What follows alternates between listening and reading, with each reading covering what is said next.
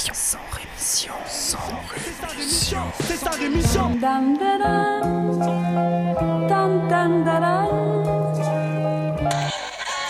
Cracheur de mon sang rémission. Des médias en masse, leur discours fout des audits. Tu parles du bruit et des odeurs, les plus polis parlent d'exotiques. Équipe d'acharnés sans rémission, pourquoi on se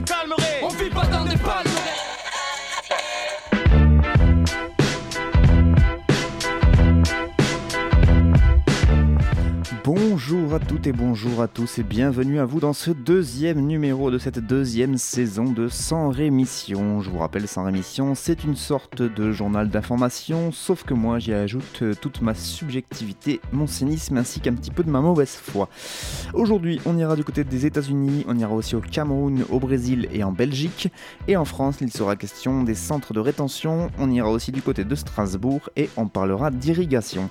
Mais avant de parler de toutes ces choses très intéressantes, eh bien, il y a tout un tas de trucs et de machins dont je ne vous parlerai pas, faute de temps ou d'intérêt. Donc par exemple aujourd'hui, pas un mot sur Valérie Pécresse, la présidente euh, Les Républicains de la région Île-de-France. Valérie Pécresse qui a profité d'un passage chez nos confrères de RTL. Ouais, ça fait toujours un peu classe de dire nos confrères, ça fait une sorte de corporatisme complètement bidon. Bref, elle a profité de son passage là-bas pour faire plein d'annonces, la Valou, euh, tout à fait dans la ligne politique des Républicains. De ce côté-là, ça ne bouge pas. En effet, après avoir annoncé qu'elle refusait la gratuité des transports en commun parce que bon bah ça coûte trop cher aux pauvres contribuables, elle a sorti de son chapeau une euh, brigade mobile composée de 15 personnes qui se déplaceront dans les lycées franciliens là où il y a, je cite, des urgences. Bon là a priori le pognon elle le trouve. Et enfin, vu qu'elle comptait pas s'arrêter à une connerie près, elle a aussi proposé l'abaissement de la majorité pénale à 16 ans pour les crimes violents, une police municipale armée dans toutes les grandes villes de la région Île-de-France, la création de 15 000 places de prison pour les primo-délinquants. Bref, elle recule devant rien et même pas devant la Constitution française puisqu'elle a même proposé, et c'est presque le plus beau, elle a proposé de doubler les peines dans les quartiers les plus criminogènes. Voilà, elle me donnerait presque envie de citer du Audiard. Je ne vous parlerai pas non plus de ce groupe de personnalités composé de religieux, d'anciens ministres, d'avo- d'avocats ou encore de victimes, toutes ces personnalités qui lancent un appel pour une enquête parlementaire indépendante sur les abus sexuels de l'Église en France. Une telle commission pourrait exiger la communication des archives diocésaines et permettre d'informer la justice de faits dont celle-ci n'aurait pas eu connaissance, écrivent-ils, au moment même où de vastes scandales de pédophilie viennent d'être mis à jour, notamment aux États-Unis ou en Allemagne. Pas un mot sur Manu Macron, hein, qui n'a décidément vraiment pas peur du ridicule. Il repousse les limites chaque jour un peu plus. Je ne vous parlerai pas donc par exemple de cette fameuse image et des photos qui ont tourné et autres vidéos euh, suite à sa visite sur l'île de Saint-Martin. Je vais juste m'en tenir à ce qu'il a raconté du côté de la Martinique. En effet, le président s'est rendu dans ce département d'outre-mer, notamment pour parler du chlordécone. Euh, vous savez, c'est cet insecticide très euh, puissant. Il a déclaré la pollution au chlordécone est un scandale environnemental. Euh, c'est le fruit d'une époque désormais révolue, d'un aveuglement collectif. Il a même annoncé dans sa grande bonté l'ouverture d'une procédure permettant de reconnaître l'exposition au chlordécone comme maladie euh, professionnelle. Venant d'un gars dont le gouvernement continue d'autoriser la commercialisation de nombreux pesticides comme le glyphosate, on atteint des niveaux de schizophrénie assez impressionnants. Enfin, rien sur notre cher gouvernement non plus, qui prévoit dans sa loi logement de supprimer le délai légal de deux mois dont bénéficient actuellement les squatteurs pour trouver un nouveau logement. Les occupants ne seront également plus protégés par la trêve hivernale, ce qui a empêché quand même la police de les expulser. Des, des décrets honteux et qui vont donc permettre aux autorités de refoutre à la rue des familles, des enfants, le tout dans des températures euh, négatives. La grande classe. Dans le monde, je ne vous parlerai pas de l'Indonésie et du séisme euh, suivi du tsunami meurtrier que ce pays a connu la semaine dernière. Le bilan est extrêmement lourd, avec euh, un bilan provisoire donc de 830 morts. Des dizaines d'agences humanitaires ainsi que des ONG se sont dites prêtes à apporter une assistance d'urgence après cette catastrophe majeure à laquelle doivent faire face les autorités de Jakarta. Pas un mot non plus sur l'Andorre, ce petit pays niché dans les montagnes pyrénéennes dont on parle peu à part pour aller acheter des clopes et de l'alcool. Et pourtant, ce week-end, il a connu sa première manifestation pour la légalisation de l'IVG. Et oui, avorter dans ce pays constitue encore un délit passible de 6 mois de prison pour la femme enceinte et 3 ans de prison ainsi que 5 ans d'interdiction d'exercice pour le médecin qui a pratiqué l'intervention. C'est une quarantaine de personnes qui ont défilé dans les rues de la capitale, dans ce pays qui compte à peine 85 000 habitants, donc c'est bon, pas énorme, on est d'accord. Euh, et c'est donc un des derniers États d'Europe, avec Malte, Saint-Marin et le Vatican, qui interdit totalement l'avortement, même en cas de viol, d'inceste, de maladie du fœtus ou de danger pour la mère. Pas un mot non plus sur la Palestine cette semaine, euh, où notamment l'autorité palestinienne qui a porté plainte contre les États-Unis devant la Cour internationale de justice et porté plainte pour violation de la Convention de Vienne sur les relations diplomatiques. Ramallah qui demande au juge de cette Cour internationale de justice, donc qui est une émanation de l'ONU, de déclarer illégal le transfert de l'ambassade américaine de Tel Aviv à Jérusalem. Par ailleurs, sachez que Israël a annoncé euh, la libération de Salah Amouri, euh, c'était ce dimanche dernier. L'avocat franco-palestinien de 33 ans avait été arrêté à Jérusalem le 23 août 2017. Les accusations portées contre lui sont toujours restées secrètes, comme c'est souvent le cas dans euh, les détentions administratives du côté de l'État hébreu. Enfin, pas un mot sur le Maroc, où la police marocaine a ouvert le feu sur une embarcation à moteur remplie de migrants. Le conducteur du bateau rempli de migrants avait refusé d'obtempérer quand, la police a voulu l'arraisonner. Les coups de feu tirés par les autorités du royaume ont fait un mort, une Marocaine de 22 ans, ainsi que trois blessés, dont un dans un état critique.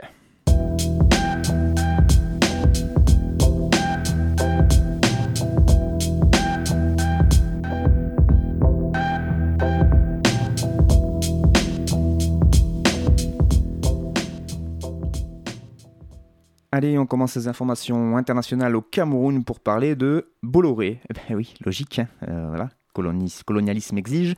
Euh, en effet, la Cameroun Railways, la Camrail comme on l'appelle, est une entreprise qui est contrôlée à hauteur de 77,4% par le groupe français Bolloré et euh, elle a été reconnue coupable ainsi que 11 de ses anciens ainsi que des actuels employés reconnus coupables d'homicide involontaire et d'activités dangereuses suite à la catastrophe ferroviaire d'Ezeka qui avait fait 79 morts, c'était il y a deux ans, en 2016. Euh, trois prévenus ont été acquittés par ailleurs dans ce procès. Deux ans après cet accident ferroviaire, donc qui était le plus meurtrier euh, survenu au Cameroun, et un an après l'ouverture de ce procès, les avocats des ayants droit et des rescapés de ce déraillement du train Intercity 152, euh, qui dénonçaient notamment régulièrement l'attitude dilatoire du groupe Bolloré, peuvent enfin crier victoire.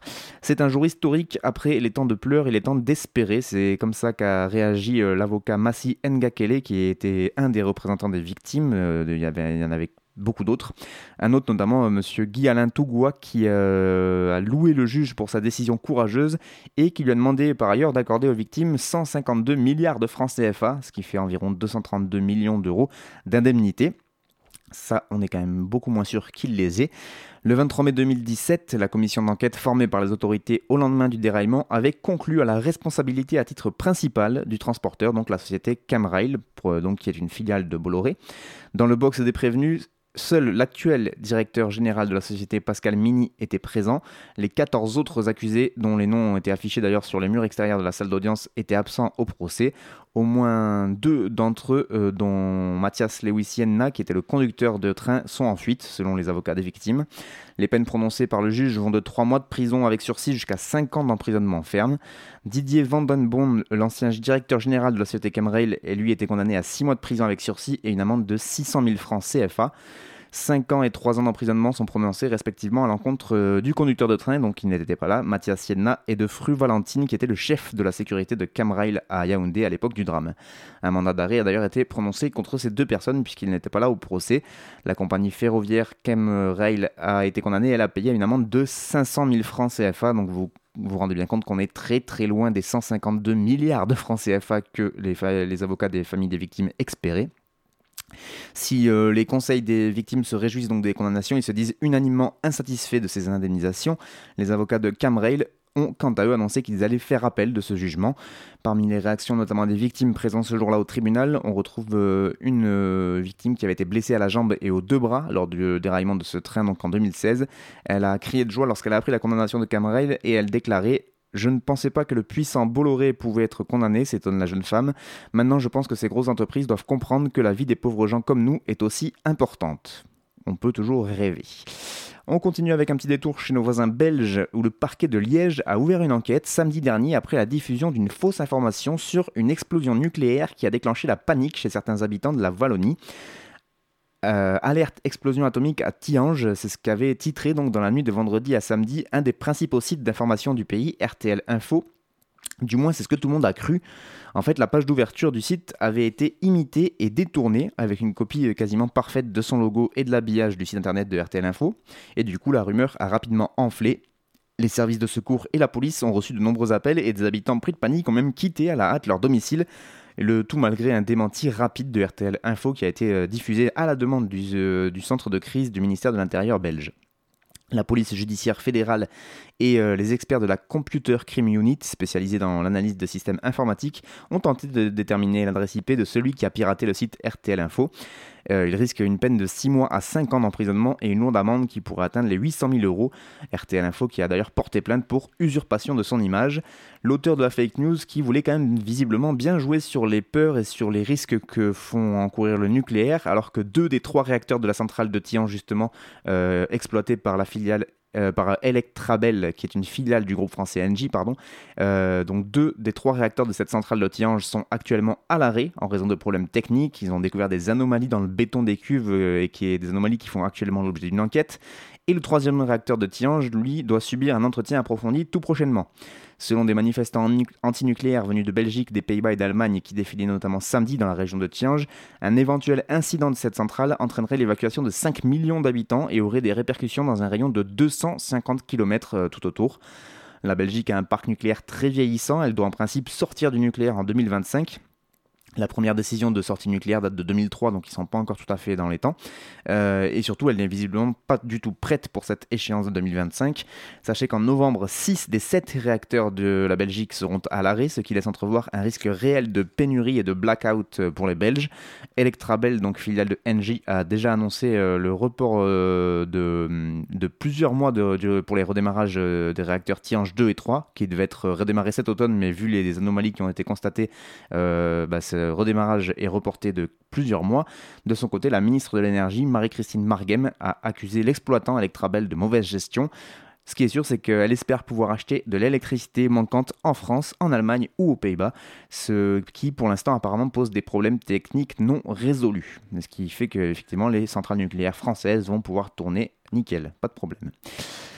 Direction la frontière américano-mexicaine maintenant, où les autorités américaines ont annoncé le début de la construction, le samedi 22 septembre dernier, la construction du fameux mur de Donald Trump pour lutter contre l'immigration clandestine. Euh, vous vous souvenez, c'était une de ses promesses de campagne. Eh bien, on a appris en fait que ce mur, pour l'instant, ne sera construit que sur une portion de 6 km le long de la frontière qui sépare El Paso au Texas de Ciudad Juárez au Mexique. C'est encore donc très loin de cette promesse phare de la campagne de Donald Trump en 2016 qui avait fait miroiter un mur de 3200 km, donc euh, la totalité de la frontière. Hein, là on est sur 6 km, ça fait pas tout à fait pareil. Cet ouvrage haut de 5 mètres qui est qualifié par les douanes américaines de plus efficace que l'actuelle barrière pour dissuader les clandestins de passer, euh, ces 6 km vont quand même coûter 22 millions de dollars, hein, juste pour 6 km. Presque une bagatelle en fait au regard des 22 à 25 milliards de dollars que Donald Trump cherche encore pour financer la totalité des 3000 bornes de son fameux mur anti-immigration. Ce projet du coup reste au point mort sur le plan législatif. Après avoir abandonné l'idée initiale de faire financer ce mur par le Mexique, le président américain n'est pas non plus parvenu à convaincre les élus du Congrès américain de débloquer les crédits nécessaires. Son financement bloque toujours au Congrès américain et avait même provoqué en janvier un shutdown, c'est-à-dire une incapacité à voter le budget annuel de l'État avant qu'un compromis euh, provisoire ne soit finalement trouvé. Et du côté mexicain, il y a un président euh, nouvellement élu qui s'appelle Andrés Manuel López Obrador, qui a déjà prévenu que lui, il ne voulait pas aborder ce thème avec le président Trump, le thème du mur, afin d'éviter toute confrontation. Il cherche par contre un accord sur la question migratoire avec le président américain. On reste sur le continent américain, mais on va aller beaucoup plus au sud avec un petit tour du côté du Brésil, où des centaines de milliers de femmes de toute opinion politique, de toute classe sociale, de tout âge et de toute couleur de peau euh, se sont rassemblées samedi dernier du côté de Sao Paulo mais aussi Rio de Janeiro, Brasilia, Belo Horizonte, Recife, Salvador ou encore Porto Alegre, ainsi que dans une soixantaine de villes euh, donc, euh, dans le pays. Tout ça pour dire Elenao, avec un petit hashtag. Euh, Elenao qui veut dire pas lui. C'est un hashtag qui a été lancé sur les réseaux sociaux par le mouvement Mujeres Unidas contre Jair Bolsonaro, les femmes unies contre Bolsonaro, euh, qui est euh, donc le candidat euh, d'extrême droite qui a le vent en poupe du côté du Brésil. Et donc ces femmes unies contre Bolsonaro sont opposées au candidat d'extrême droite. Il est pour l'instant en tête des sondages pour l'élection présidentielle avec 27 à 28% d'intention de vote au premier tour. Réputé pour sa misogynie, son homophobie, ses éloges répétés de la dictature militaire au Brésil, Bolsonaro a quitté justement l'hôpital samedi dernier pendant les manifestations manifestations qui ont lieu dans, tout le pays, puisqu'il avait été accueilli dans l'hôpital dans un état grave suite à une attaque au couteau le 6 septembre dernier lors d'un meeting de campagne. Il y avait eu pas mal de vidéos qui avaient tourné parce que ça avait été fait en public. Sachez que selon un sondage publié le 26 septembre dernier, 44% des électeurs euh, brésiliens ont annoncé qu'ils ne voteraient en aucun cas pour Bolsonaro et que chez les femmes, ce taux de rejet monte même jusqu'à 51%.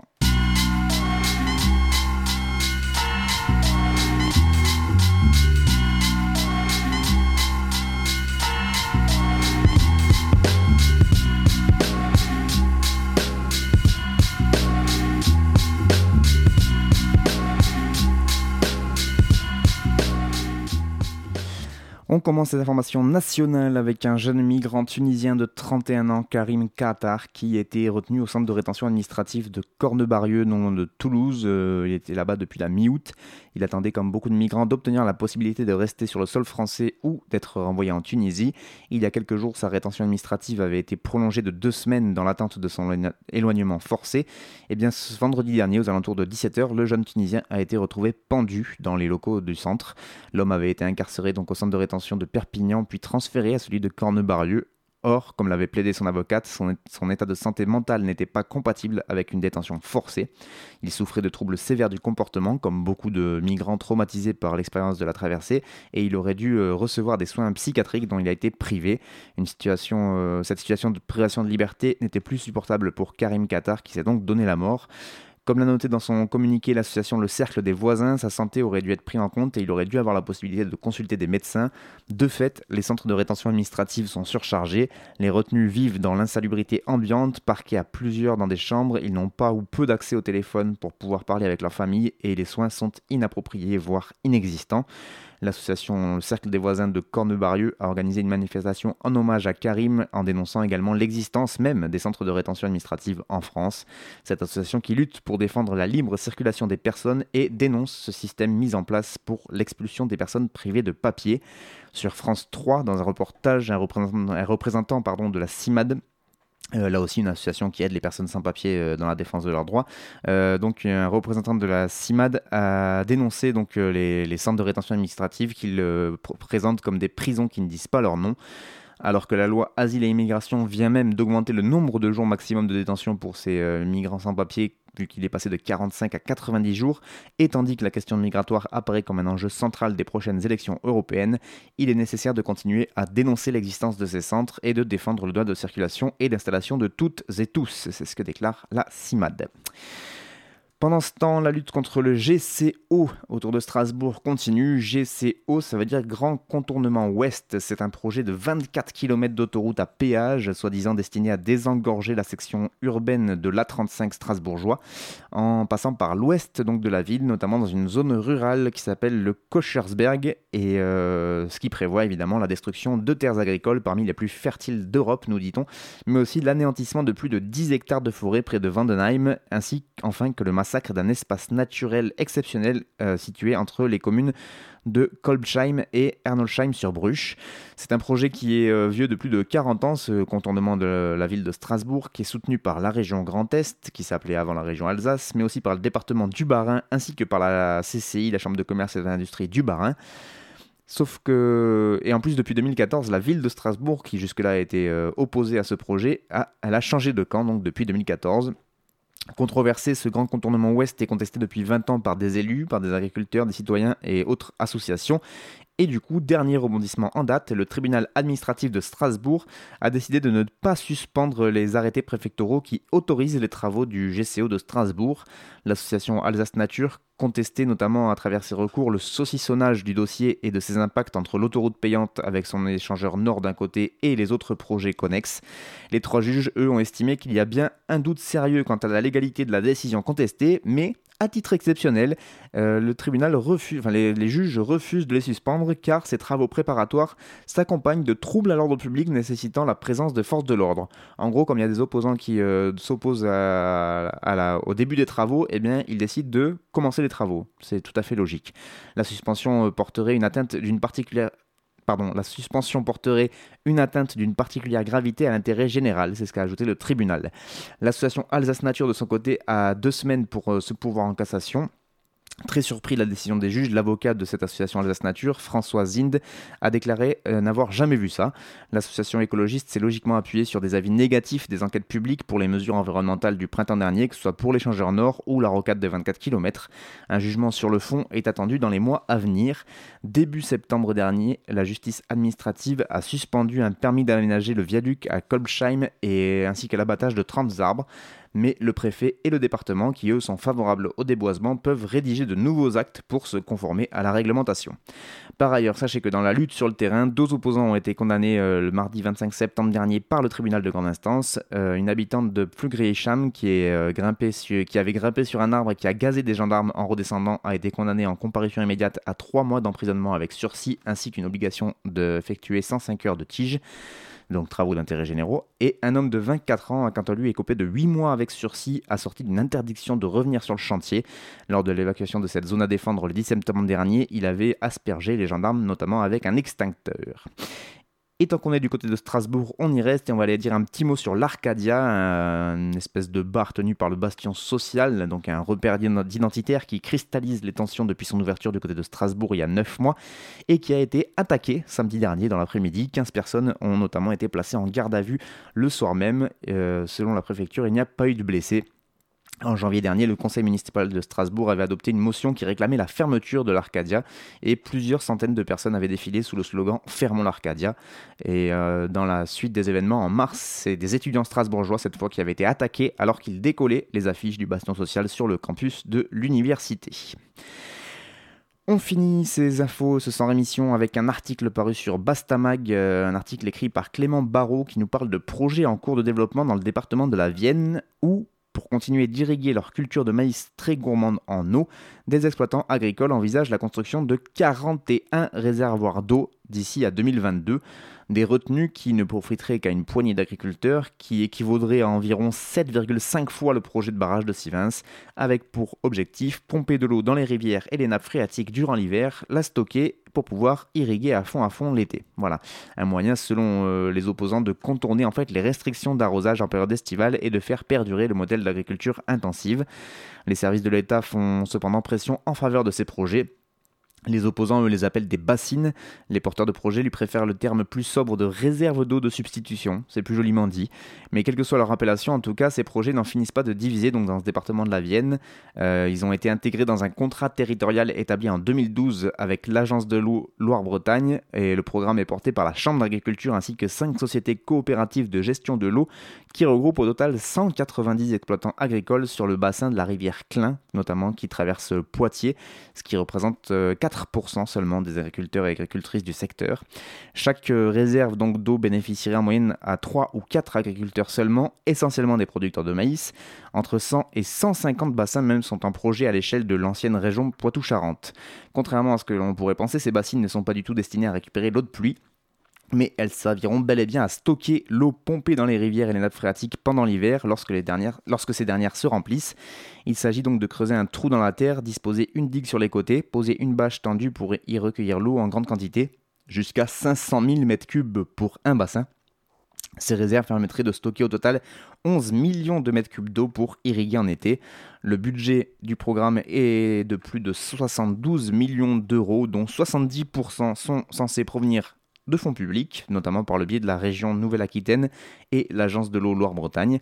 Parmi les opposants, on retrouve notamment Jean-Louis Jolivet, qui est vice-président de l'association Vienne Nature et qui est opposé donc à ce projet et qui déclare Nous ne sommes pas opposés par principe à l'irrigation, mais il faut que sa nécessité soit démontrée pour des cultures qui répondent aux besoins de la population, Or, ce n'est pas le cas ici, on favorise des cultures très irriguées comme le maïs que l'on exporte ensuite via le port de La Rochelle. Il faut laisser tomber toutes ces monocultures qui sont désastreuses pour le sol et au contraire diversifier, favoriser la rotation des cultures, concevoir une agriculture avec moins d'irrigation ou encore au goutte à goutte. A priori, là encore, des grands chantiers qui vont peut-être amener euh, bah, d'autres oppositions et donc on suivra cette affaire de près.